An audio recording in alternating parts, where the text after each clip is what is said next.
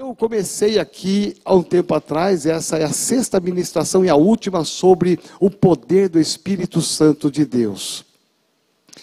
Por que é que eu parei para pensar sobre o poder do Espírito Santo de Deus com você durante essa campanha toda, essa série de mensagens? Eu quero concluir hoje porque eu dei uma vista panorâmica do livro de Atos dos Apóstolos. O meu desejo, a minha oração é que você tenha lido esse livro durante esta campanha, durante esse, esse tempo que estivemos ministrando, porque aqui está o segredo da vida cristã de sucesso. Aqui está o segredo do propósito de Deus para você, o propósito de Deus para a igreja.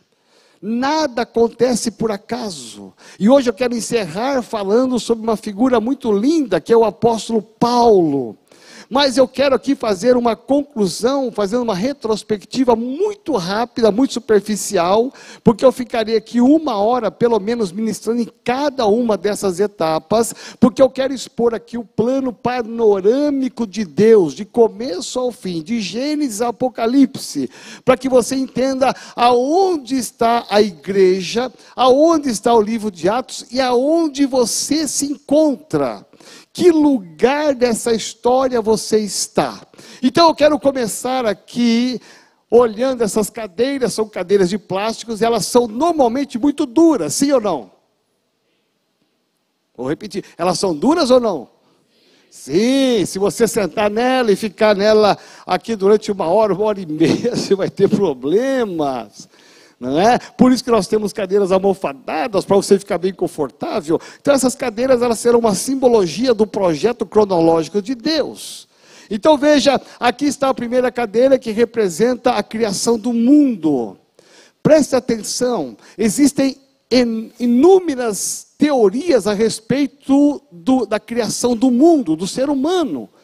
Alguns falam que o mundo e você e eu, nós nascemos de uma explosão Alguns dizem que o homem vem do macaco. Aí eu poderia falar com você e ficar aqui pensando em algumas teorias, algumas filosofias sobre a criação do mundo.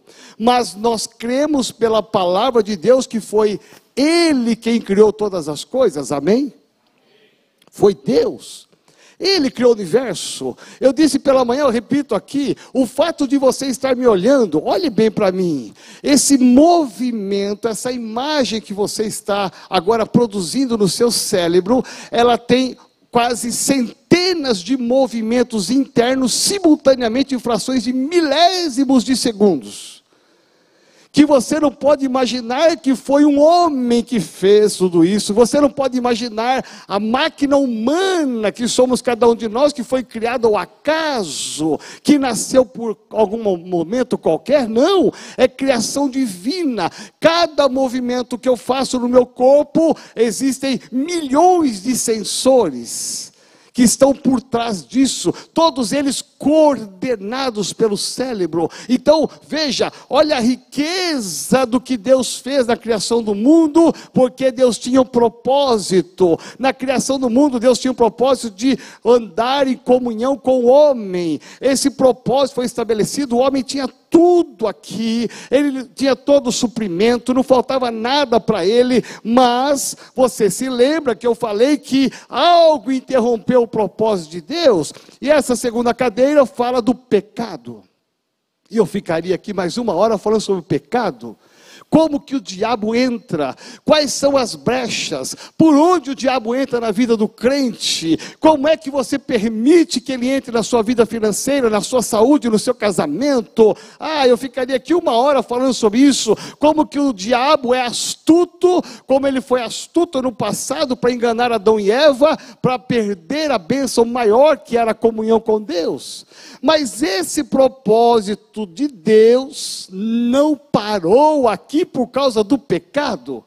A Bíblia fala que Deus ele vai continuar Durante todo o Antigo Testamento, você tem uma linda história, onde essa história fala que reis, sacerdotes, Deus levantou uma nação, Abraão, Deus levantou Isaac, Jacó, e você vai percorrer todo o Antigo Testamento, você vai ver reis, príncipes, sacerdotes, profetas, Deus tentando de todas as formas alcançar de novo o seu propósito eterno, que é de estar com comunhão com o homem.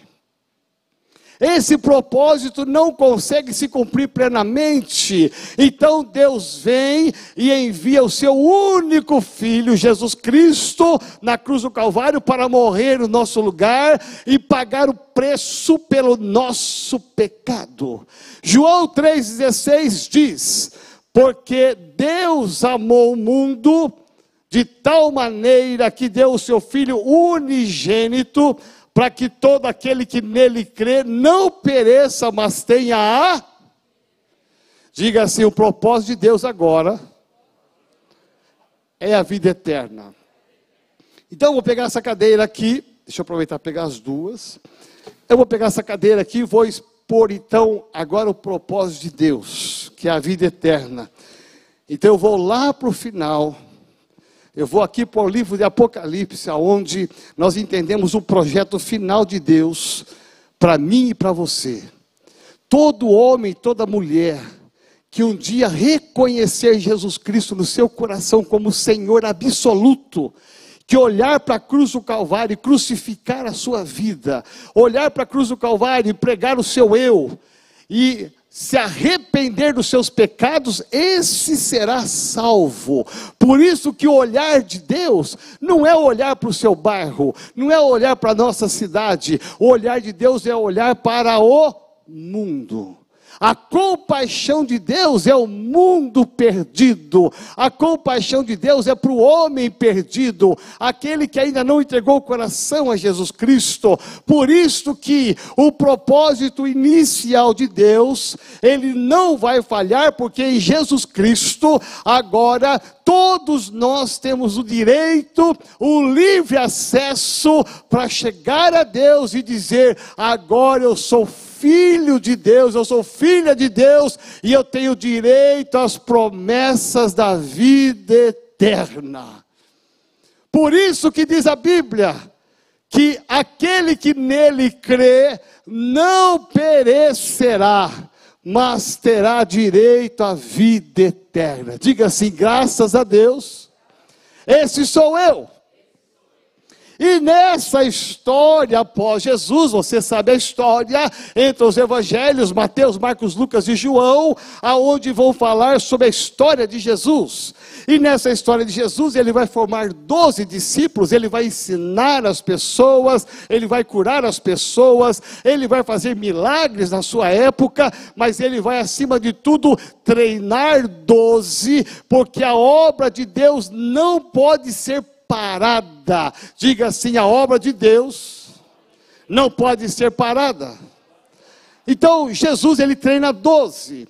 Esses doze homens estão aqui esses doze homens, agora representados nessa cadeira, eles são treinados, eles vivem uma intimidade com Jesus Cristo, e eles estão agora, depois da morte, da ressurreição, e antes da ascensão de Jesus aos céus, Mateus 28, 18 a 20, Jesus vai olhar para esses homens e vai dizer assim: Olha, antes que eu volte para o meu Pai, eu tenho uma tarefa para vocês. Então olha para o seu irmão da direita da esquerda e fala assim: você também tem uma tarefa. Todos nós temos uma tarefa, uma missão.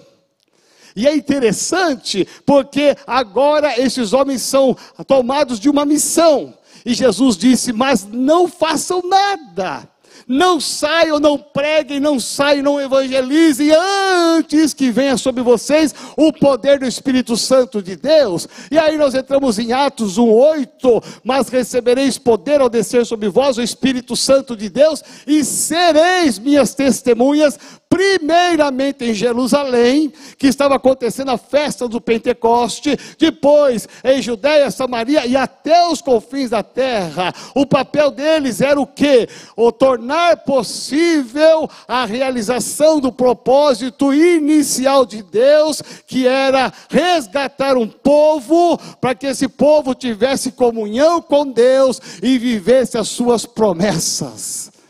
Olha só o que aconteceu. Esses homens, Atos 2, eles são agora visitados, eles recebem a manifestação do poder de Deus, eles começam a falar em 15 idiomas diferentes, 15 línguas diferentes, eles são batizados, selados, e cada um daqueles povos ouviram na sua própria língua falar das maravilhas de Jesus Cristo de Nazaré, eles ouviram falar do poder de Jesus Cristo, da salvação de Jesus Cristo 3 mil pessoas se convertem, 5 mil pessoas se convertem, uma multidão se converte, e agora começa a igreja primitiva. A igreja começa no fogo do Espírito Santo de Deus, e essa igreja tem um propósito, e o propósito dela é levar todo homem a entender o, e ter o direito à vida eterna.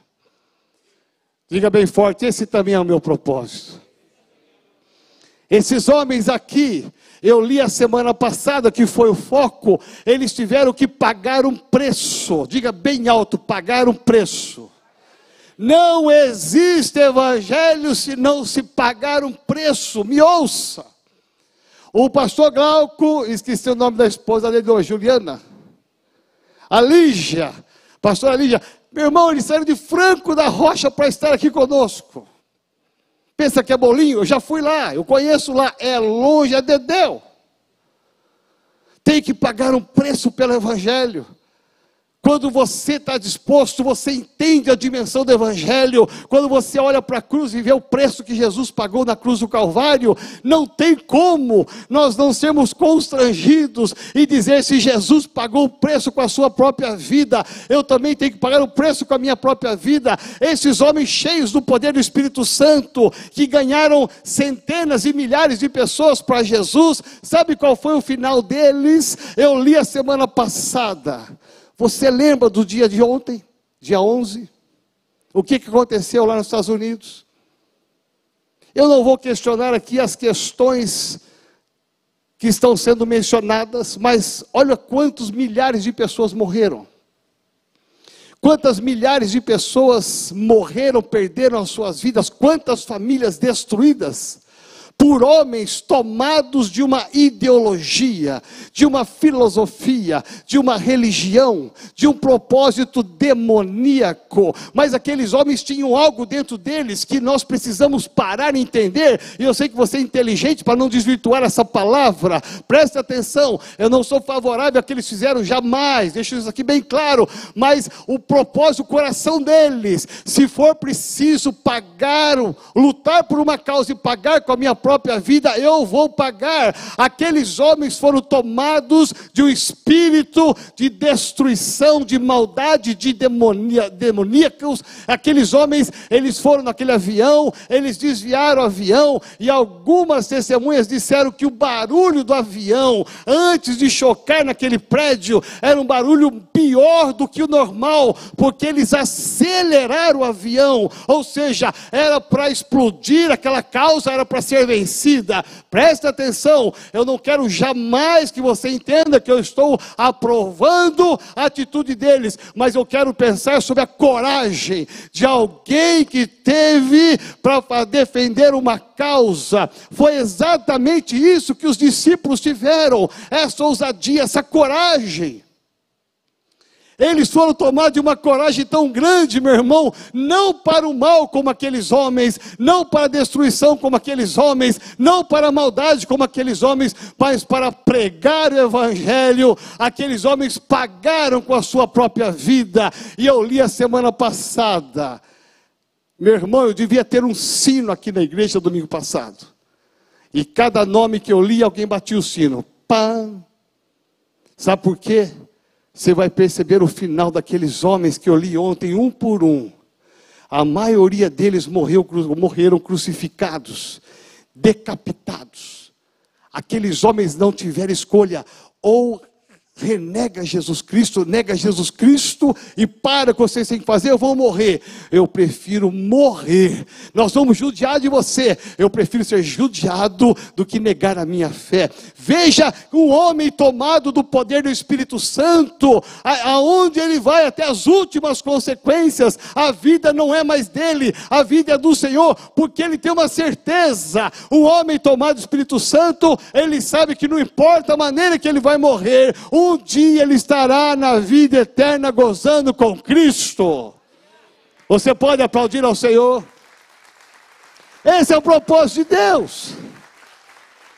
A história cristã vai mostrar depois como que a igreja cresceu, como que ela expandiu, mas como que houve as cruzadas, como que houve o tempo em que os cristãos eram colocados em praças públicas e queimados vivos, de noite eles eram feitos tochas humanas, ou você nega Jesus ou vai morrer publicamente, eu prefiro morrer, pode colocar fogo em mim, porque eu não nego meu Cristo, se tiver que morrer eu vou morrer, meu irmão, este é o evangelho que nós temos que pregar pregar, um homem cheio do poder do Espírito Santo, não tem apenas dons, não tem apenas os talentos, não tem apenas os frutos, mas tem sim a manifestação do poder de Deus que aguenta firme, que suporta todas as coisas, que não nega Jesus no seu dia a dia e que vence a despeito de todas as coisas. Eu sei que o meu Cristo vive e que ele no final me abençoará.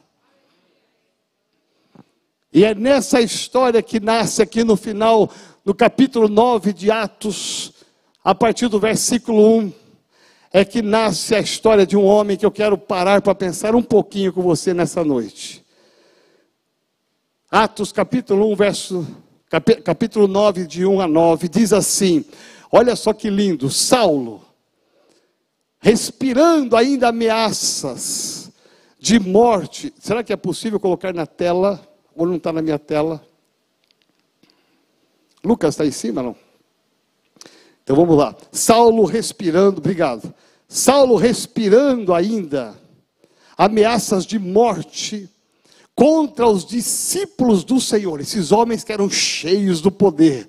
Dirigiu-se ao sumo sacerdote e lhe pediu cartas para as sinagogas de Damasco a fim de que, caso achasse alguns que eram do caminho, diga assim: Eu sou do caminho. Ah, meu irmão, tem tanta gente fora do caminho, graças a Deus que você está no caminho. Para que aqueles que eram do caminho, assim como homens e mulheres, os levassem presos para Jerusalém, seguindo ele estrada fora, ao aproximar-se de Damasco, subitamente uma luz do céu brilhou ao seu redor, e caindo por terra, ouviu uma voz que lhe dizia: Saulo, Saulo, por que me persegues? Ele perguntou: Quem és tu, Senhor? E, os, e respondeu ele, e respondeu e a resposta foi: Eu sou Jesus a quem tu persegues, mas levanta-te e entra na cidade onde te onde te dirão o que te convém fazer. Os seus companheiros de viagens pararam, emudecidos, ouvindo a voz e não vendo, contudo, ninguém. Então se levantou Saulo da terra e, abrindo os olhos, nada podia ver e guiando-o pela mão, levaram-no para Damasco. Esteve ali três dias sem ver, durante os quais nada comeu e nem bebeu. Presta atenção, Mateus 28 nos fala de uma missão.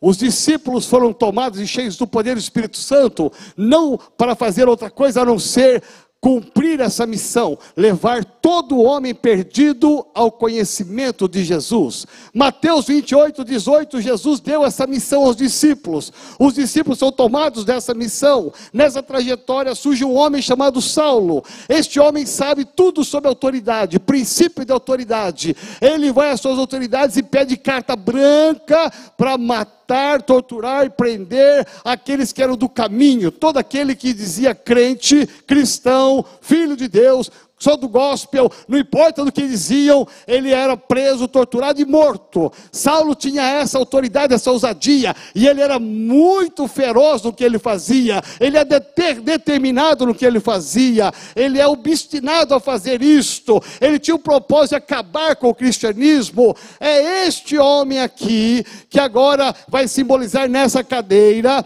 é esse homem aqui chamado Saulo, que vai ter uma forte e tremenda experiência na estrada de Damasco. Diga assim: todos nós precisamos ter uma forte experiência em Damasco. Aquele homem chamado Saulo, que posteriormente vai ser chamado Paulo, e você vai perceber a riqueza das mudanças de nomes que Deus faz na Bíblia, de Abraão para Abraão, de Sarai para Sara, você vai perceber a riqueza de mudanças de nome, porque tudo que Deus faz tem um propósito.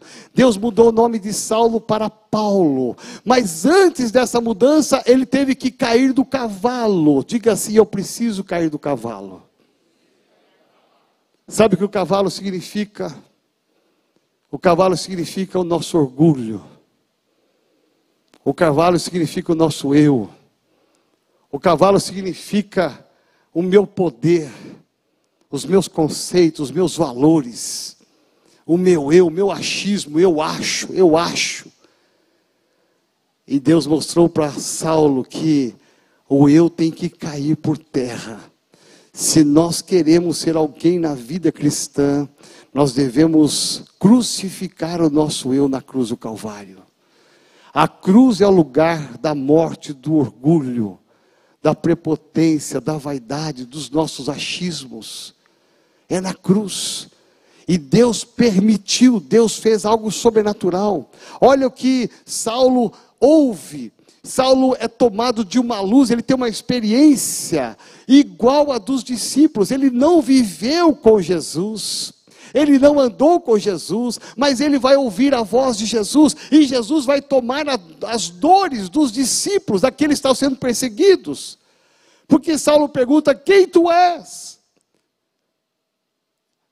E Jesus vai dizer: Eu sou aquele a quem você persegue. Preste atenção, todas as vezes que você sofrer um tipo de perseguição, de ameaça, de calúnia, fica sossegado porque não será contra você. É Jesus que vai tomar as tuas dores. Ele vai te defender lá no seu trabalho, na sua família, onde você for. Jesus está dizendo: Eu sou Jesus, aquele a quem você persegue. Como ele persegue Jesus? Não, Jesus tomou ali ah, o direito daqueles homens. Então, quando você estiver sofrendo qualquer coisa, fique tranquilo, porque Jesus está do seu lado e ele vai se levantar para te defender. Mais cedo ou mais tarde o teu livramento vem, a tua bênção vem, e os teus acusadores cairão por terra, como caiu Saulo. E essa história é muito linda, porque você vai ouvir agora a história desse homem, que ele cai do cavalo, ele é tomado de uma, uma unção, esse homem vai entrar em Damasco, e a Bíblia diz que ele vai ser cheio do Espírito Santo, e esse homem vai ter um ministério, a mesma ousadia, a mesma coragem, o mesmo ímpeto, a mesma determinação que ele tinha para matar os cristãos, agora inverteu, agora ele é tomado para pregar o Evangelho, o poder do Espírito Santo manifesto na vida desse homem agora não é outro senão eu vou pregar o Evangelho a tempo e a fora de tempo. Eu estou constrangido para pregar, eu preciso falar, eu preciso anunciar. E esse homem sai, ele realiza muitas conversões, ele faz três viagens missionárias a cavalo, a pé. Esse homem agora é incansável. O que ele era incansável para matar os cristãos, agora ele é incansável para pregar o evangelho, porque ele quer levar todo homem a ter o direito à vida eterna. Olha que coisa linda, um homem tomado pelo poder do Espírito Santo é um homem que vai chegar no seu ministério, ele vai sofrer picadas de cobra para pregar o evangelho, naufrágio, esse homem vai ser ameaçado, esse homem vai ficar preso, esse homem escreve dos 27 livros do Novo Testamento, ele escreve 14 14, mais da metade. Esse homem escreve 14 livros. Sabe para quem? Para as igrejas que ele fundou. Ele não estava apenas contente em salvar vidas, ele queria fundar igrejas e fundar igrejas. E você vai ver que nessas cartas ele vai orientar os pastores, os membros, os deveres, as doutrinas. Ele vai estabelecer a consolidação, mas vai impulsionar a igreja a fazer o que ele faz. Ou seja, continue a pregar, continue a pregar, e Paulo vai dizer agora, o grande Paulo, a Efésios capítulo 5, verso 18: Não embriagueis com vinho, mas enchei-vos do Espírito Santo de Deus, e esse é o segredo, enchei-vos do Espírito Santo de Deus, esse é o segredo da igreja, esse é o seu segredo, é o meu segredo de sair e pregar, por quê? Porque nós temos o poder do Espírito Santo Santo de Deus. Mateus, capi, aliás, Atos capítulo 28. De 30 a 31, olha o que diz o texto. Parece uma coincidência, mas não é. Vou te fazer aqui uma recordação. Mateus 28, Jesus disse: Toda autoridade me foi dada no céu e na terra, portanto, ide e pregai o evangelho. Ele falou isso aqui para os discípulos. Atos 28, mesmo número, no final, as últimas palavras, olha o que diz: por dois anos permaneceu Paulo na sua própria casa, que alugara, onde recebera todos os que procuravam, pregando o reino de Deus e com toda a intrepidez, sem impedimento algum, ensinava as coisas referentes ao Senhor Jesus. Paulo encerra a sua, a sua epístola, a sua carta, o seu ministério aqui em Atos, dizendo: Na minha casa, eu vou receber todas as pessoas para falar da salvação de Jesus Cristo. Eu vou receber os meus vizinhos, meus amigos, meus parentes, porque eu quero que todos eles, eles tenham direito à vida eterna. Preste bem atenção aonde você está localizado nessa linha do tempo, nessa cronologia. E eu vou aqui olhar para esse banner preto, essa tela preta, e vou imaginar que isso aqui tudo é o mundo que nós vivemos. Esse tecido é preto porque significa o pecado. O homem que está na iniquidade, o mundo pelo qual Jesus veio salvar está simbolizado e representado aqui. Todas essas cadeiras são de plásticos, para representar que o Evangelho é Evangelho de pagar o preço. Mas olha só, eu abro essa cortina, e eu tenho aqui uma outra cadeira. Essa outra cadeira é diferente, sim ou não? Bonita, não? Bonita. Se alguém quiser depois levar para casa, só pagar mil reais e pode levar. Essa cadeira é bonita, ela é almofadada, ela é confortável. Essa cadeira, se eu sentar aqui agora, uau! Gente, é boa demais. Olha, meu bumbum adorou. É, tá gostoso. Eu ficaria aqui horas pregando para você sentado. Eu quero falar com você agora, essa é a boca profética de Deus. Posso ser?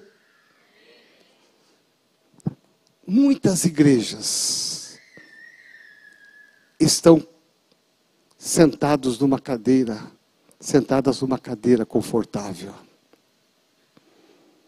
Preste atenção no que eu vou dizer. Muitos crentes estão sentados numa cadeira confortável, recebendo, recebendo, recebendo recebendo, se alimentando, se alimentando. Há um preço a pagar. Alguém pergunta muitas vezes, apóstolo, por que, que o senhor abre tantas igrejas? Nós estamos abrindo igrejas agora, a mais recente em Jundiaí. lá na Itália, com o Daniel, com a Paula. Logo, logo vai ter uma igreja lá em Franco da Rocha. Presta atenção, por que é que nós abrimos tantas igrejas? Dá muito trabalho, dá, dá gasto, né, pastor? Dá gasto, é dinheiro, é investimento, é obreiro, é manutenção. Veja, nós tínhamos antes da pandemia 44 igrejas. Você pensa que é fácil cuidar de 44 igrejas? Não é fácil. Não é uma missão tão fácil. Lidar com pastores não é uma missão tão fácil. Cuidar de pastores obreiros não é tão fácil. Mas eu sou apaixonado por abrir igrejas. Dá trabalho. Dá trabalho. Essa semana passada tem um pastor que eu visitei da nossa igreja do interior. E ele estava com uma luta financeira. Eu cheguei para minha esposa e falei: manda uma oferta para ele, para que ele possa ser suprido na sua necessidade salarial. Pronto. É o preço. É o preço de ter filhos. Agora veja bem, nós estamos expandindo. Você acha que ali onde está o pastor Glauco, a pastora Lígia, cuidando de uma clínica de dependentes, você acha que é fácil essa missão?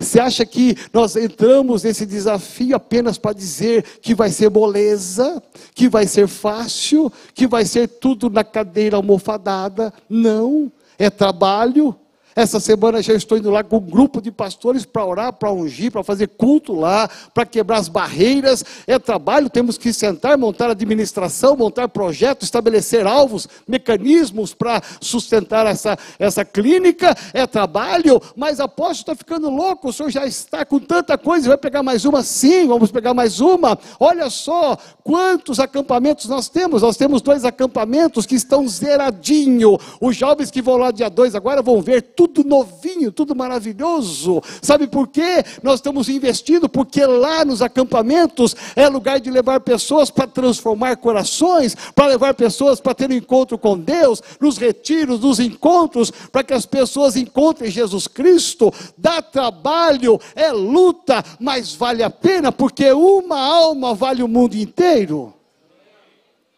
Tem que pagar o preço. Nós temos que entender que o evangelho da comodidade, da facilidade, esse não é o evangelho de Deus. O Evangelho de Deus é o Evangelho de você lutar, viver as promessas, sim, receber as promessas, sim, mas é o Evangelho de você pagar o preço de se levantar e fazer como Paulo na sua casa, que era alugada, ele recebia as pessoas. Olha quantas células nós temos, e essas células não podem ser apenas de consolidação, nós temos que falar para todas as pessoas que essas células elas também estão ali para abençoar os vizinhos, amigos. Olha só a aonde Deus te colocou no trabalho, que empresa Deus te colocou. Sabe por que Deus te colocou lá? Porque tem um propósito. Ele te colocou lá não é para você ganhar dinheiro, também ganhar dinheiro, ter uma boa posição, isso é bênção. Mas Deus te colocou lá por um propósito, para você olhar para os seus amigos do lado e saber que se eles não tiverem Jesus, você tem que ser o canal para levar Jesus ao coração deles. Dá uma olhada na casa que Deus te deu, o apartamento que Deus te deu. Dá uma olhada e perceba que aonde você mora, Deus te colocou ali não é apenas para você desfrutar, também para desfrutar, mas é para você entender que em cima do seu apartamento tem gente que precisa de Jesus, abaixo tem gente que precisa de Jesus, do lado também, meu irmão, nos seus vizinhos. Nós temos que entender que essa é a missão. Os discípulos foram cheios do Espírito Santo de Deus para cumprir uma missão, e a missão é ir de pregar o evangelho a toda criatura. A missão não é viver na cadeira, na comodidade. Recebi Jesus, eu vou ter direito às promessas, e eu vou ter também direito à vida eterna, e aleluia, acabou, vou viver a vida toda assim. Não, a igreja metodista renovada, ela é hoje desafiada e impulsionada a sair a pregar o evangelho, a sermos mais ousados, mais destemidos, mais corajosos, mais enfáticos naquilo aquilo que nós fazemos e pegar essa cadeira aqui, meu irmão, e jogar fora. Nós não queremos aqui descanso. Nós temos que pregar o evangelho, romper com o diabo e levar todo homem e toda mulher a Jesus Cristo. Vamos ficar de pé?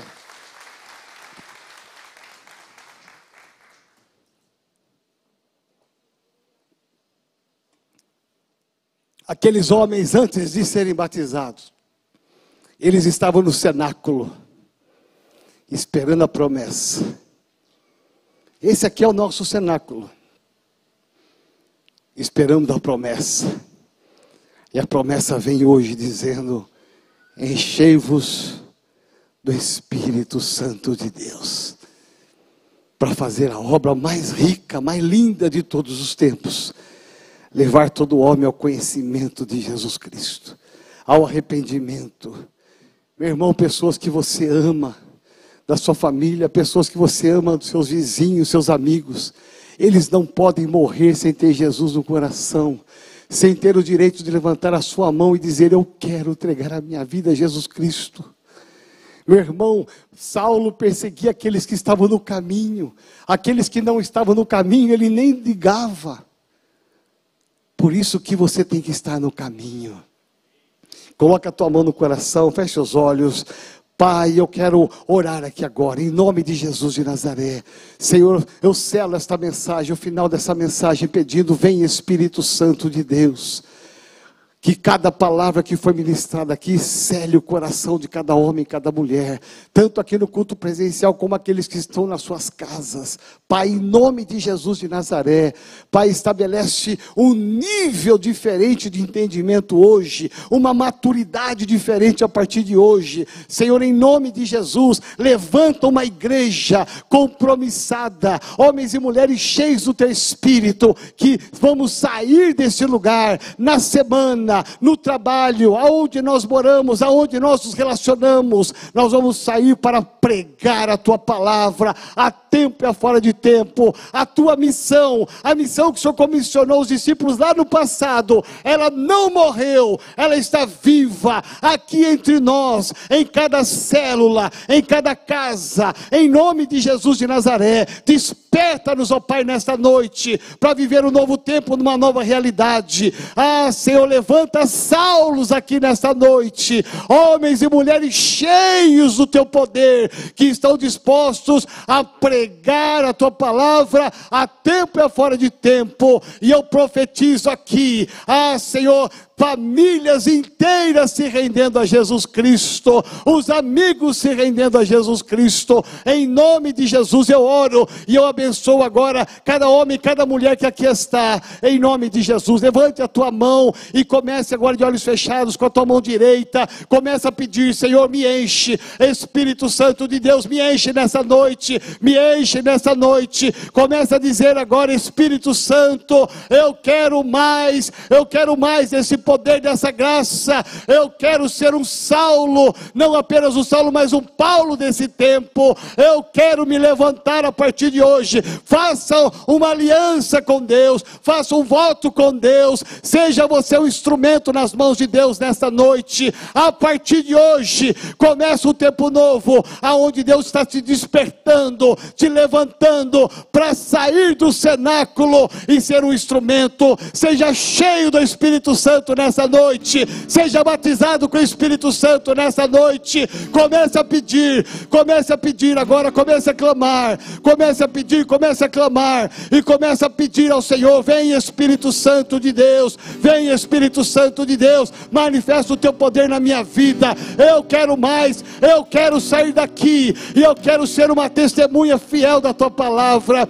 Em nome de Jesus de Nazaré, em nome de Jesus, Pai, eu te abençoo aqui cada mão levantada, cada mão erguida, e declara: Espírito Santo de Deus, desce nesse lugar, faz uma obra completa agora, em nome de Jesus. Eu oro e abençoo, e declaro aqui, homens e mulheres, labaredas de fogo, que sairão daqui deste lugar, com o coração aquecido, incendiado, para pregar a tua palavra Senhor, conta conosco. Senhor, conta com a tua igreja. Conta com o teu povo metodista renovada. Conta com as nossas células. Conta, Senhor, com o nosso potencial. Em nome de Jesus, nós oramos. Eu oro aqui e abençoo. Em nome de Jesus. Amém. Você pode aplaudir ao Senhor.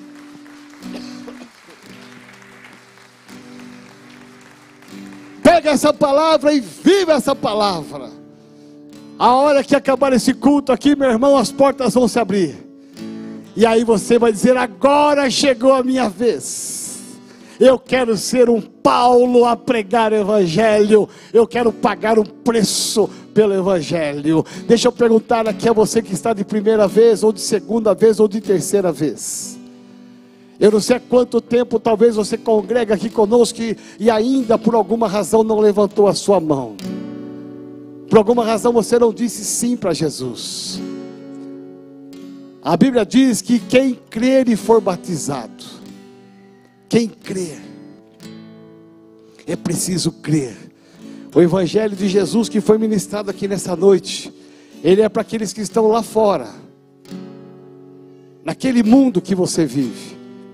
Mas talvez tenhamos aqui uma pessoa que entrou aqui de primeira vez, de segunda vez ou de outras vezes, que ainda não tomou uma posição por Jesus Cristo. Eu quero te fazer um grande convite, com muita alegria. Eu quero fazer aqui um convite para você, eu quero orar com você. Você que quer hoje tomar uma decisão por Jesus Cristo, você quer dizer sim para Jesus Cristo. Eu quero orar com você hoje, porque a sua vida vale o mundo inteiro. Deus te trouxe aqui para você ouvir essa palavra, para que você possa tomar uma decisão. Talvez você estava afastado dos caminhos do Senhor, saiu do caminho do Senhor por alguma razão. Hoje é dia de você voltar. Eu quero te fazer esse convite, eu quero orar com você aí no seu lugar. Você que quer entregar o seu coração a Jesus Cristo. Você quer cair do cavalo como eu caí do cavalo uma vez também, e como Saulo caiu do cavalo. Você quer crucificar o seu eu na cruz. Levante a sua mão porque eu quero orar com você. Aonde você estiver aí, levante uma das suas mãos porque eu quero orar com você. Alguém entre nós aqui que ainda não tomou uma decisão, eu vou insistir aqui porque eu sei que é uma batalha. Levanto, não levanto, faço, não faço. Eu quero te encorajar. Tome a melhor decisão da sua vida. Levante a sua mão e diga para Jesus: Eu quero, eu quero ter o meu coração entregue a Jesus Cristo. Alguém aqui nessa noite, em nome de Jesus, todos de casa, amém? Então diga assim: graças a Deus, eu já sou de Jesus Cristo. E Ele é o meu Senhor e o meu Salvador. Vamos aplaudir ao Senhor bem forte.